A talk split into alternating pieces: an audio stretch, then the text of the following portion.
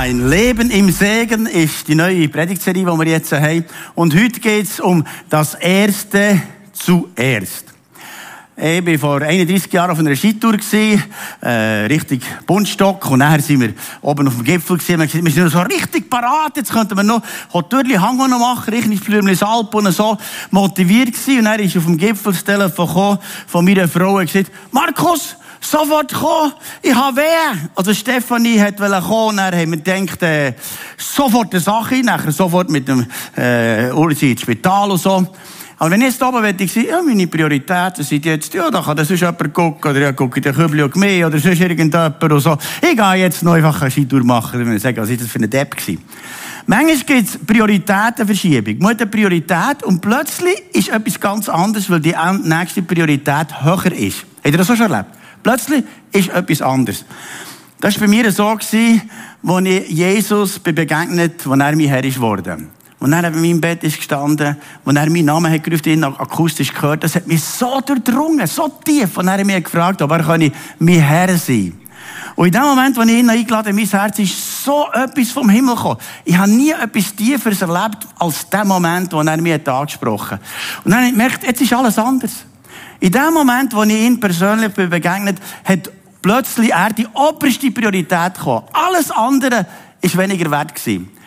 Und wir lesen das, was Jesus selber sagt im Matthäus-Evangelium im 6. Kapitel, Vers 33, wo er setzt, setzt euch zuerst. Also das aller, aller, aller, allererst, zuerst setzt euch für das Gottesreich ein und dafür, dass sein Wille geschieht.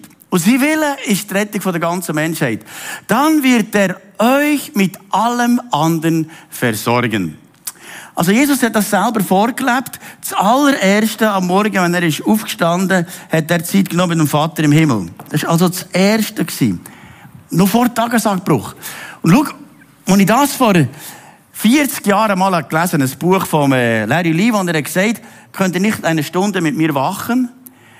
Habe ich mir dann als Automech dann zumal schon morgen eine Stunde früher Zeit genommen, einfach allein mit Gott zusammen zu sein. Weißt du was?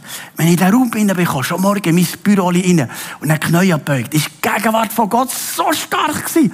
Und das hat nie aufgehört bis heute. Ihm zu begegnen, meinem besten Freund.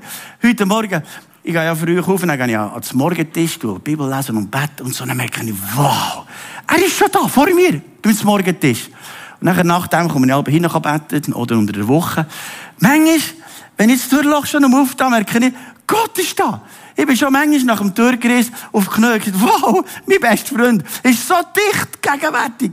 Dann redet er zu mir und ich rede mit ihm und merke, wow, wenn das Erste das Erste ist, die erste Stunde mit Gott, dann ist nachher alles andere auch Gott geweiht. Das heisst ja, wenn ihr die Zeit heiligt, heiligt, meint für Gott auf die Seite gestellt. Zuerst, wenn ich die Zeit heiligen, sind alle Stunden vom Tag heiligt bis am Abend. Und wenn du die erste Zeit nicht heiligst, dann hast du es gelöst die ganze Zeit, du musst das nicht selber machen. Gestern bin ich unser ältestes Gemeindeglied besuchen. Der Gottlieb Seematter, 99-jährig, also wird der nächstens 100. Also wir sind wirklich äh, Wifi, Wifi Senioren. Also wenn man dann noch ganz Wifi ist. Und dann bin ich in das Zimmer reingekommen und weisst was? Gott ist da gewesen. Kaum bin ich über diese Schwelle reingekommen und ich merke, wow, das ist so die Gegenwart von Gott gewesen. Dann bin ich zum Gott lieb gegangen hat er gesagt, weißt du was, Markus? Ich bin gerade mit meinem besten Freund vertieft gewesen, mit Jesus. Und dann hat er mir angefangen schwärmen. Als Teenager hat er Jesus lernen kennen und gesagt, er hat ihm die oberste Priorität gegeben in meinem Leben. Und jetzt ist mein Leben verlaufen mit ihm. Und weißt du, jetzt komme ich dann ganz näher. Nächstens gesehen den und hat so Freude im Herzen gehabt, Jesus zu begegnen. Und dann habe ich mit ihm da Bibeltexte gelesen, seine Lutherbibel, die ganz alte, äh, haben wir davon lesen. Dann habe ich gelesen im Alten Testament, Psalm und so, der hat das alles auswendig können. Interessant. Dann haben wir das Neue Testament, ist vielleicht nicht alles, was er weiss. Philipperbrief, hat immer alles gewusst. dann habe ich gesagt, weißt du was? Weil ich den Freund so lernen kennen habe ich seinen Liebesbrief müssen lesen und verinnerlichen. Und dann gemerkt, das Erste zuerst. Und am letzten Atemzug nachher sagst, ja, der hat angefangen. Und jetzt komme ich daheim und dann ist mein Jesus mein bester Freund. Ich kann dir eins sagen, wenn du Jesus als besten Freund hast, dann sollst du die oberste Priorität ihm setzen. Das ist auch die ersten Christen gemerkt. Sie sich ja täglich getroffen miteinander, äh, um Gott zu begegnen. Und nachher, was sie euch gemacht? Hat dann zumal Gottesdienst gefeiert am Samstag, am Sabbat. Und die ersten Christen haben gesagt, Jesus ist auferstanden am ersten Wochentag, nicht mehr am letzten, sondern am ersten. Jetzt tun wir den Sonntag Gottesdienst feiern. Dann haben sie gesagt, okay, der erste Wochentag, hat er auch schon gewusst, heute ist schon der erste Wochentag, also nicht der letzte. Nicht morgen ist der erste Wochentag, sondern heute, der Sonntag ist der erste Wochentag. Und wenn du den ersten Wochentag heiligst, ist nachher Montag, Dienstag, Mittwoch, Donnerstag, Freitag, Samstag geheiligt, dass du wieder am Sonntag kannst den heiligen. Darum sind so viele im Gottesdienst. Da kommen hunderte im Gottesdienst, die sagen, wenn ich den ersten Tag heilige, dann ist dann alles geheiligt. Unterschätze es nicht.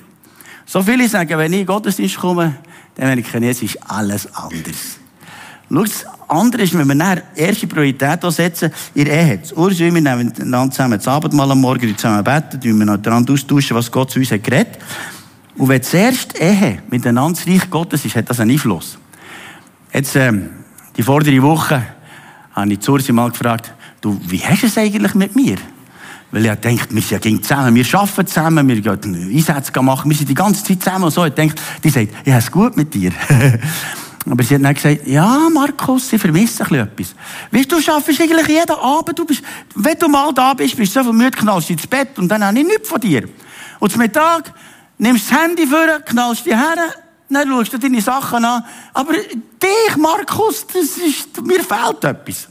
Dann ich okay, abgemacht, ab jetzt ist das Handy einfach nicht für den Mittag. Und jetzt, zum Mittag, wenn wir dann zusammenkommen, Gell? Jetzt, ich habe mich jetzt gut dran gehalten.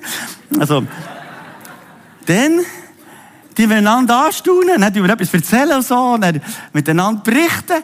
Jetzt ist ganz eine andere Qualitätszeit. Und jetzt mal am Abend, als ich mal bei daheim war, wir gesagt, so, jetzt machen wir wieder ein Spiel. Ist nicht meine absolute Lieblingsbeschäftigung. Haben wir ein Remi gemacht und geschaut, habe ich die ersten fünf Mal gewonnen. Halleluja. Dann war ein guter Abend und morgen hat sie mich umarmt und gesagt, Markus, ist so schön gewesen. Halleluja. Also man muss schauen, dass die erste Priorität das erste ist. Sonst hast du das Glauben. Das nächste ist die Familie. Dass wir dort schauen, dass man gemeinsam Zeit hat mit den Kindern. Ja, zum Beispiel, da ich Samstag, Sonntag eigentlich ging arbeiten, habe ich dann zumal Zeit noch mit meinen Kindern am Mittwochnachmittag und am Freitagnachmittag und so. Und da haben wir alles Wilde gemacht. Verbotene Zeug. Stell dir mal vor, mit dem Schlauchboot sind wir runtergefahren. Mit einem Kind. Und es war ein ganz normales Schlauchboot. Es ist eigentlich gut gegangen, bis einmal der Joel und ich nachher erlebt haben. Zum Glück war nicht die ganze Kindheit drinnen gewesen, also nicht alle vier Kinder, sondern nur wir zwei. Dann das Eis hat unser äh, Boot aufgeschlitzt und dann sind wir so knapp überlebt, sind wir an den Strand gekommen, wo es nie mehr machen. Und dann Gleitschirmflüge und so. Und hat es manchmal das Kind abgelüpft und er denkt, oh Herr, hilft, dass das wieder oben runterkommt und so. Aber auf jeden Fall ist es immer Action gewesen. Und auch heute sind meine Kinder meine besten Freunde. Und jetzt sagt er also, wir sollen uns zuerst in die Familie investieren, aber dann auch ins Reich Gottes. Und was ich merke, Leute, die hier in Kirche dienen, die sagen, du, ich bekomme so viel Schub, so viel Energie, Gott zu dienen, die ganze Woche ist besser, weil ich ihm zuerst setze. Und ich möchte dich ermutigen, wenn du ein bisschen mehr Energie brauchst, melde dich für die Mitarbeit. Dann gibt es dir so einen richtigen Booster und du kannst so richtig mit Gott vorwärts gehen. Und das ist schon am Anfang der Bibel so. Das Erste, das Erste. Zum Beispiel Kain und Abel dass sie die ersten Kinder hier auf Erden, nach Adam und Eva. Und die haben eines Tages eine Idee gehabt. Wir lesen in 1. Mose 4, Vers 3. Eines Tages nahm Kain etwas von dem Ertrag seines Feldes und brachte es dem Herrn als Opfer dar.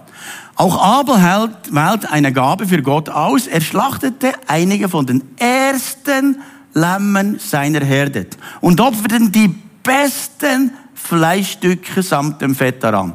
Der Herr blickte freundlich auf Abel und nahm sein Opfer an. Seht ihr den Unterschied in diesem Text? Von Abel heisst, er hat so ein etwas genommen, etwas. Vielleicht, ja, die, Opfer, die sind schon ein verschwummelt, die kann man gut noch ihm Opfer, Opfer und so. Aber Abel hat gesagt, nein, ich nehme das Beste von meinen Schäflis. Ich nehme die Fleckenlosen, die, die Besten, die ich überhaupt habe. Und schau, wer Gott zuerst das Beste gibt, der erlebt nachher, dass alles andere gesegnet ist. Und zum Zweiten ist, dass man zuerst Gott das Beste gibt. Das ist das Prinzip geworden für das Volk Israel, wo Gott selber hat gesagt, im 2. Mose, im 13. Kapitel, Vers 2, die Israeliten sollen mir ihre ältesten Söhne weihen und jedes männliche Tier, das zuerst geboren wird, sie gehören mir. Warum macht er das Gott so, dass das Erste ihm gehört? Dann könnt ihr sagen, nein, das gönne ich denen. Nein, Gott gesagt, ich bin ein eifersüchtiger Gott und ich will zuerst, dass ich die Nummer eins bin in ihrem Leben.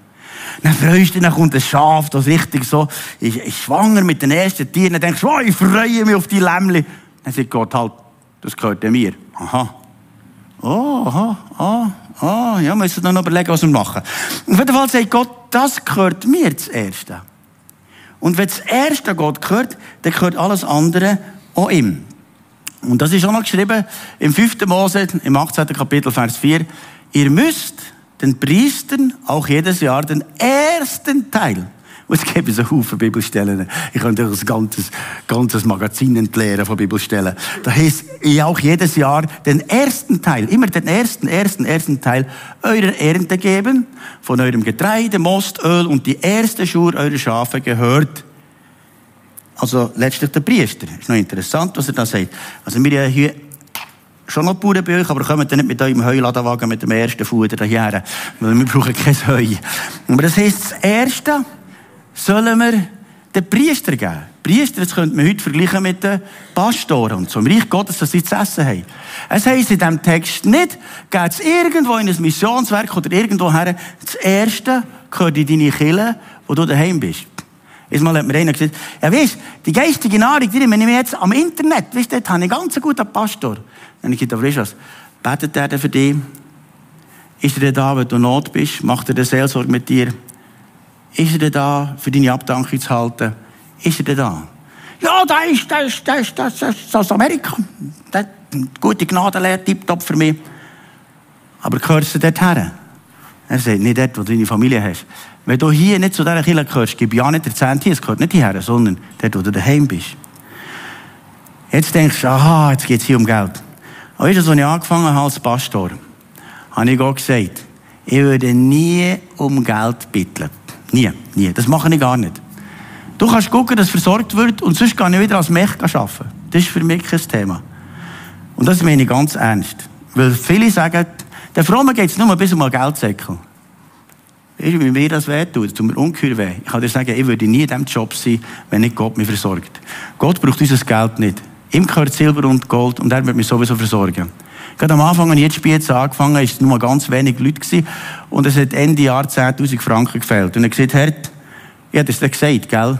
Ich kann wieder mechen. Der, der Chef dort hat mir gesagt, kannst sofort wieder kommen. Ich gehe dann wieder mechen, wenn du nicht guckst.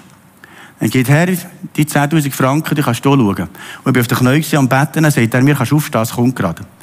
Und in dem Moment läutet einer an und sagt, kann ich bei dir vorbeikommen? Ich sage, ja. Dann ist er gekommen, hat mir 10.000 Nötchen auf den Tisch gelegt und gesagt, Gott hat mir heute Morgen gesagt, dir das zu bringen. Und das hat er mir am Anfang gesagt, und bis jetzt habe ich so viel Wunder erlebt. Weil ich selber gebe Gott, was ihm gehört, und der Rest schaut er. Wenn ich hier nicht Gott vertraue, vertraue ich in anderen Bereichen auch nicht. Ich habe einen schwachen Gott. Wenn ich hier nicht Gott gebe, was ihm gehört, dann denke ich, ja, ja, ja, ja, ich bin nicht sicher, ob Gott gut ist. Und Gott sagt, das Erste gehört mir, es ist heilig. Und weil es heilig ist, darf ich es gar nicht für mich nehmen. Darum, bei uns geht der Zehnt sowieso als Tourauftrag weg, weil ich weiss, wenn ich das nehme, dort lade ich einen Fluch auf mich. Weil die Bibel sagt, im Malachi ganz deutlich, wer das nicht geht, ist verflucht. Weil am Anfang, wo Adam und Eva aus der, aus der ähm, Paradies rausgejagt wurden, hat Gott gesagt, und es wird euer Boden verflucht sein, eure Arbeit wird verflucht sein, und ihr könnt es nur mit einem lösen. Das ist ein Zehnte. Den Fluch kannst du nicht lösen, kannst machen, was du willst. Und das hat eben nicht nur Einfluss auf deine Finanzen, sondern es hat Einfluss auf ganz viele Bereiche, vor allem auf dein geistliche Leben. Und darum, das Erste ist hier, Gott gibt Gott, was ihm gehört. Und das Prinzip hat die Bibel durchgezogen. Das ist so viel Beispiel, wenn du Gott das Erste ist, was ihm gehört, dann bist du gesegnet. Wo das Volk Israel hat das Land Kanaan eingenommen, hat er dann gesehen, im Josua 6, sagt er nachher im Vers 18, Hütet euch davor, irgendetwas für euch zu behalten, das Silber und Gold und die Gegenstände aus Bronze und Eisen gehören dem Herrn. Sie sollen in die Schatzkammer des Heiligen Zeltes aufbewahrt werden. Er sagt, wenn ihr dort herkommt, dort gehört Silber und Gold mir. Bei den anderen Städten könnt ihr alles zusammen für euch haben. Alles ist tutti quanti für euch. Aber in der ersten Stadt wollt ihr schauen, ob ihr mir vertraut. Und die meisten haben das können. Von 600.000 Soldaten haben das 500.999 das geschafft. Aber einer hat so einen Goldbar gesagt, nein, nein. Und noch einen babylonischen Mantel und noch ein bisschen Silber hat er das Zeug genommen, hat es daheim verscharrt in seinem Zelt. Und am nächsten Tag ist ein kleines Dörfli rein, ein. Und er hat ihnen so viel auf die Birne gegeben, dass sie 36 Mann sind ums Leben gekommen. Und nachher hat er auch so gefragt, was ist los? Und dann sagt er im siebten Kapitel, im Vers 13, Gott sagt, unter euch befindet sich etwas, was ihm gehört. Ihr habt etwas noch, was ihm gehört. Das ist schon speziell. Das gehört, das gehört gar nicht mir. Das gehört, wie Otto, das gehört gar nicht mir. Das ist ein Gestohlenes. Und jetzt hat er das gemacht und wegen dem ist ein Fluch gekommen. Nachher ist da, ihr werdet euren Feinden so lange unterlegen sein, bis ihr es entfernt habt. Und schau jetzt hier, Chile. Gibt es immer wieder Leute, die mir sagen, weißt du was, wenn ich da habe, den Cent geben. Wir können es vielleicht anders machen, heute vielleicht nicht mehr Goldbarren, sondern wir jetzt vielleicht so irgendwie in dieser Form so. Ähm, wer mir den Cent gibt, der wird gesegnet werden. Und das ganze Jahr gibt es Leute, die mir sagen, Markus, wenn du über Cent predigst, ich würde dir gerne einen Erlebnisbericht geben. Ich könnte jeden Tag, am Sonntag, wenn wir hier predigen, etwa zehn Leute aufstellen und sagen, oh, du, seitdem bin ich gesegnet. Nicht nur finanziell, sondern in jedem Bereich von meinem Leben bin ich so viel gesegnet. Wenn das Erste heilig ist, ist alles andere heilig. Wenn das Erste nicht heilig ist, ist alles andere unheilig. Warum sage ich das? Damit ihr gesegnet werdet. Das ist nicht für mich, sondern es ist für euch. Weil, wenn es etwas anderes wäre, dann würde ich nicht predigen. Schau, für mich ist das Schwierigste, was es gibt, über Geld zu predigen. Über Zehnt sowieso. Das ist ganz, ganz schwierig. Da sage ich aber morgen her, könnte man das nicht lassen? Dann sagt er, nein, ich will die Leute segnen. Mit dem Bert Pretorius bin ich ja schon vor fast 20 Jahren, aber vor vielleicht 18 Jahren, bin ich mal mit mit Slums gegangen und der hat Nahrung verteilt. Dann haben wir immer Nahrung verteilt in den Slums. Und dann hat mir der Bert gesagt, ein paar Jahre später, weißt du was, Markus? Gell, wir sind ja dort verteilen Nahrung und so. Und jetzt hat Gott zu mir geredet. Als ich wieder mal mit Nahrung her bin hat mir Gott gesagt, warum tust du dir die Armen nicht lehren, dir Zähne zu geben? Ich gesagt, ja, weil sie nicht haben. Ich gesagt, willst du die Arme behalten? Ich gesagt, nein, nein. Warum lehrst du dir nicht, dir Zähne zu geben? Dann ich ja. Okay, dann hat er das gemacht. Dann geht ich lehre euch Zähne. Dann am nächsten Sonntag sind sie mit Hühnereier, mit Hühnern und Gäse und Schaf und so weiter. Alles Mögliche haben sie hergebracht und haben das gegeben. Dann hat er etwa so nach vier, fünf Jahren gesagt, Markus, jetzt kannst du mal mit mir schauen, wie das dort aussieht in diesem Slums. Ich habe nicht geglaubt, dass das wahr ist. Das waren Häuser, ganz schöne Häuser, die Straßen neu gemacht, alles wunderschön gemacht. Dann hat er gesagt, weißt du was, sobald sie die Zehnte gegeben hat Gott sie gesegnet. Sie Business bekommen, sie miteinander, sie Arbeitsstellen bekommen. Es hat alles verändert. Das gesamte, gesamte, gesamte Slums dort ist total verändert. Dann kannst du mal an einen anderen Ort schauen, wo ich das noch nicht gelernt habe ist immer noch gleich gewesen. Warum macht er das Gott so? Warum? Weil er sagt, das ist mir heilig, das gehört mir. Aber jetzt noch einmal, es geht wirklich nicht als erstes ums Geld, sondern es geht um unser Herz. Es geht um das Herz. Und wenn das Herz verändert wird, dann hat es Einfluss auf unser ganzes Leben. Und ein Text hat mich vor äh, etwa 20 Jahren sehr bewegt. Das ist im Sprüche 3, Vers 9. Ehre den Herrn mit dem, was du hast. Das heisst, Kollekte einziehen am Sonntag ist Lobpreis. Du kannst sagen, oh, Halleluja, Lobpreis. Nicht nur das, sondern ehre den Herrn mit dem, was du hast. Schenke ihm das Erste deiner Ernte. Schon wieder das Erste. So, uh. Schenke ihm das Erste deiner Ernte. Da kommen wir jetzt noch etwas in Sinn.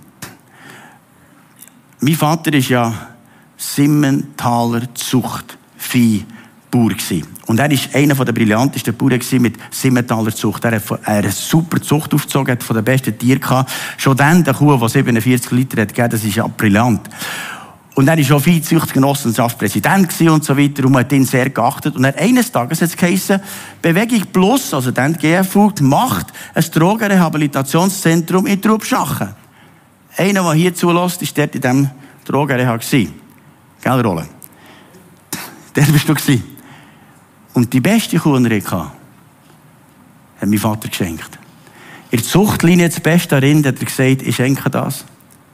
Bevor er es gekalbert hat. Und dort hat es dann eine Zucht gegeben in diesem Drogenrehabilitationszentrum den besten Simmentaler Kühe. Und wie noch wie die Mutter dort war und hat gesagt, Vater, ist dir das ernst? Dann hat er gesagt, wenn ich Gott nicht das Erste gebe, habe ich es nicht.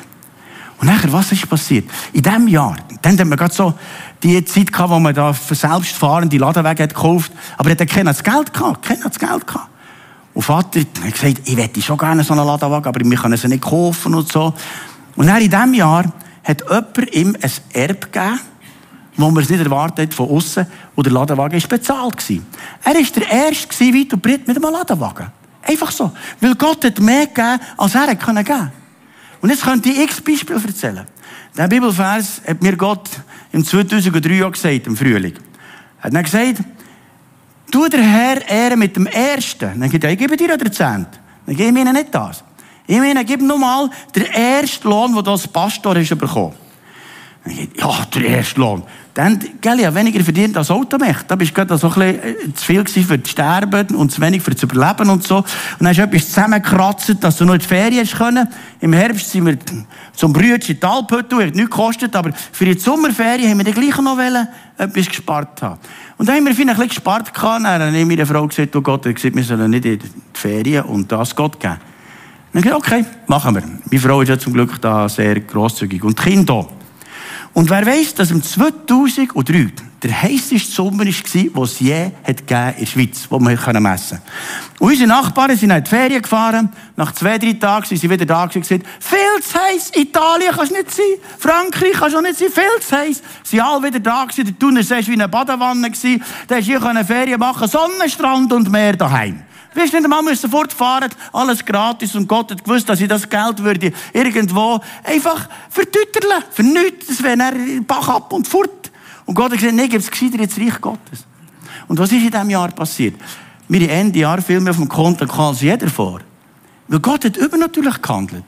Zuerst hat noch so ein Konto da zu Frutigen gehabt und hat der Banker einmal gesagt, ich komme nicht nachher, warum bei eurem Bankkonto plötzlich noch 2000 Franken zusätzlich sind. Wir wissen nicht, was ist reingekommen. Das darf ein Banker eigentlich nicht sagen. Aber er hat gesagt, wir wissen es nicht. Er hat gesagt, wir wissen schon, das ist alles vom Himmel gekommen. Lass es nur drauf. und nachher ist der Eigentümer von unserer Wohnung und er gesagt, er will die Wohnung verkaufen. Und ich gesagt, oh. Er gesagt, ja, er will es uns geben. Wir haben kein Geld. Wie kann man etwas kaufen, wenn man kein Geld hat? 550.000 Franken, das vermögen wir nicht. Dann hat er gesagt, das machen wir dann schon zu gehen. Dann hat er den Preis so abgenommen. Und irgendwie, irgendwie ist es möglich dass wir die Wohnungen kaufen können. Und weißt du, was jetzt seit manchem Jahr 280 Franken sind, so noch etwas Nebenkosten. Wir haben das, was wir hier geben, kein Verhältnis.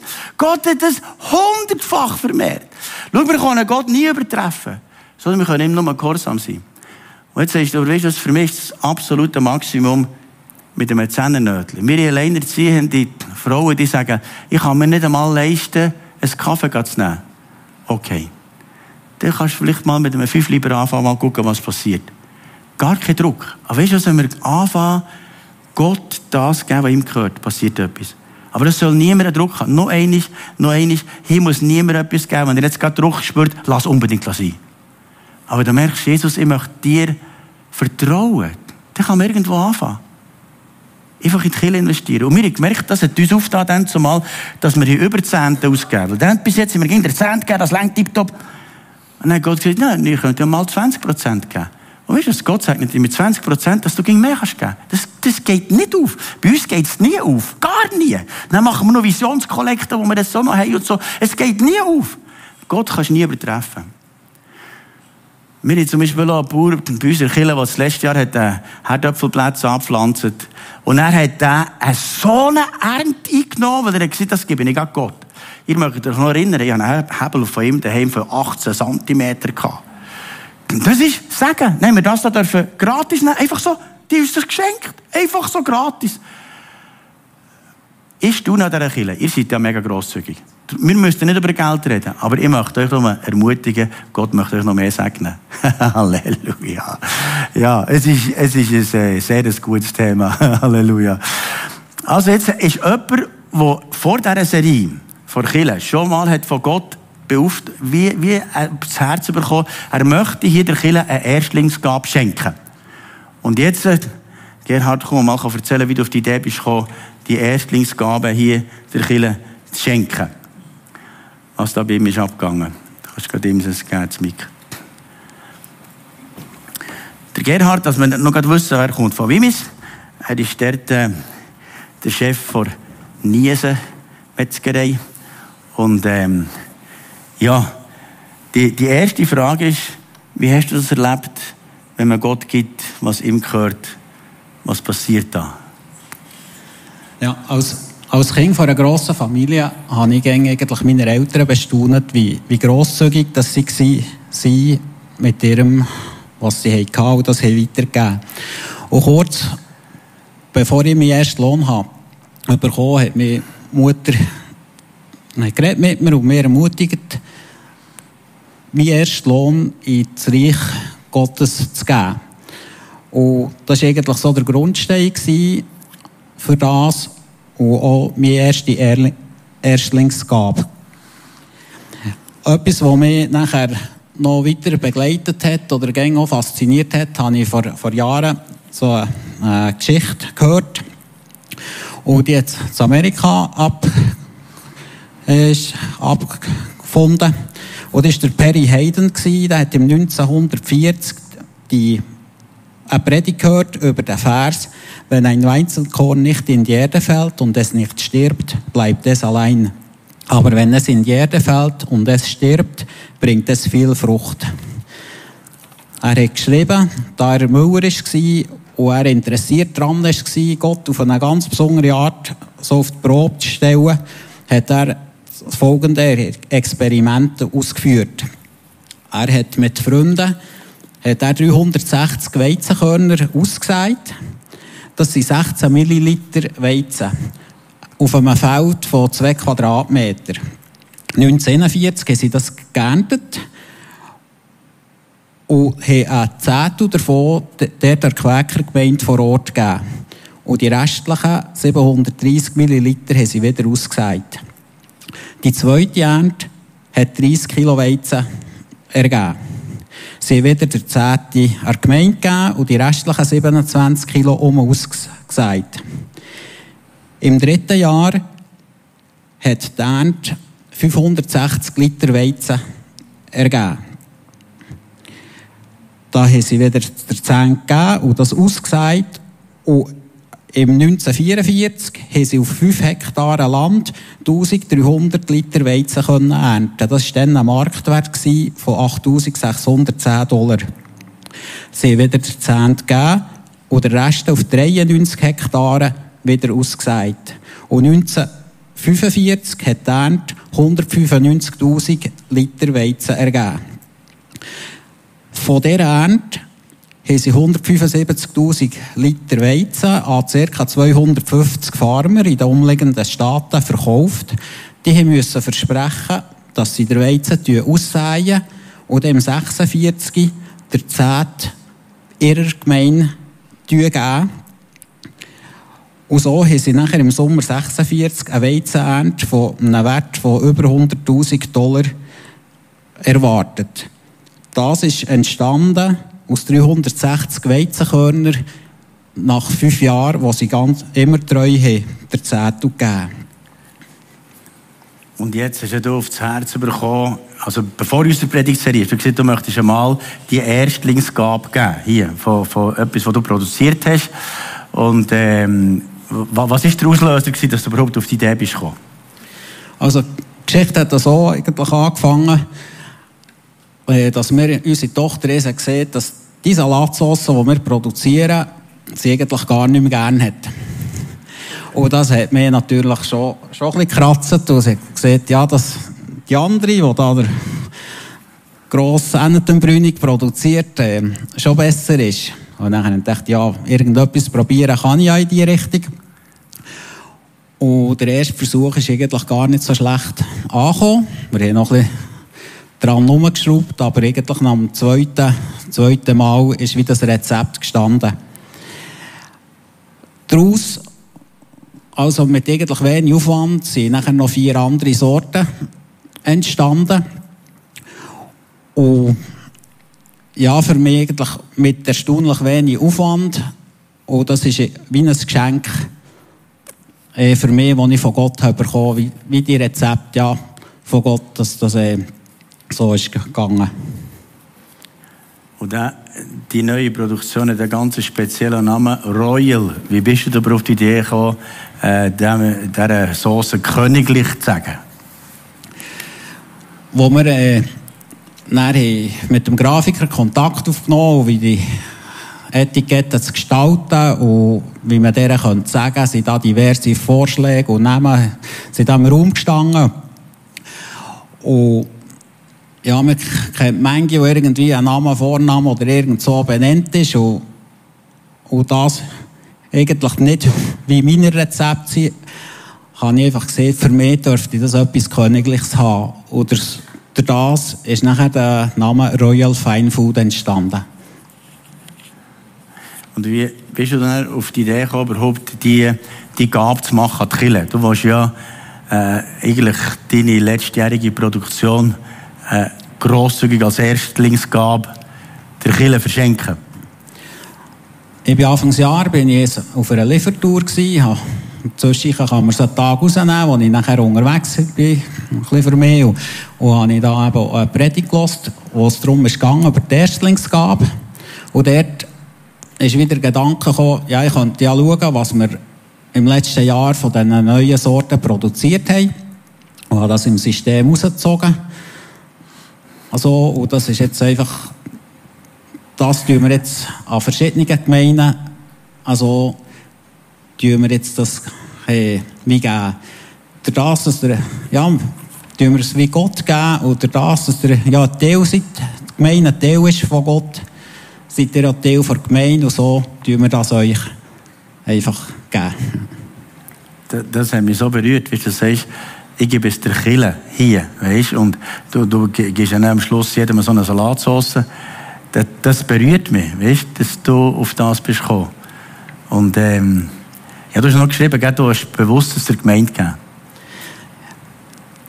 Ja, jetzt einfach eben Gott zur Verfügung stellen, also dass, dass wir zurückgeben an Gott und dass ihr einfach auch so ein Sagen erleben und du hast ja ganz deutlich gesehen, es ist nicht im geringsten geht es um Werbung, sondern es geht nur darum, dass du Gott mit dem ehren und die Leute beschenken. Genau, ja. Es soll ja nicht als Werbeplattform dienen. Äh, es ist wirklich ja, ein Geschenk. Es ist, äh, wir haben sie ausgestellt dort. Es sind drei Sorten, wo wir da haben eine Zwiebel, ein Knoblauch und eine Tomate Basilikum, die ihr nachher am Ausgang dann, dann könnt mit heimnehmen Sagen wir, ja, Haushaltung eine oder größere Haushaltungen, ja, könnt gut auch zwei nehmen. Es hat genug da. Das geht heute gut, der Salat. Merci vielmals.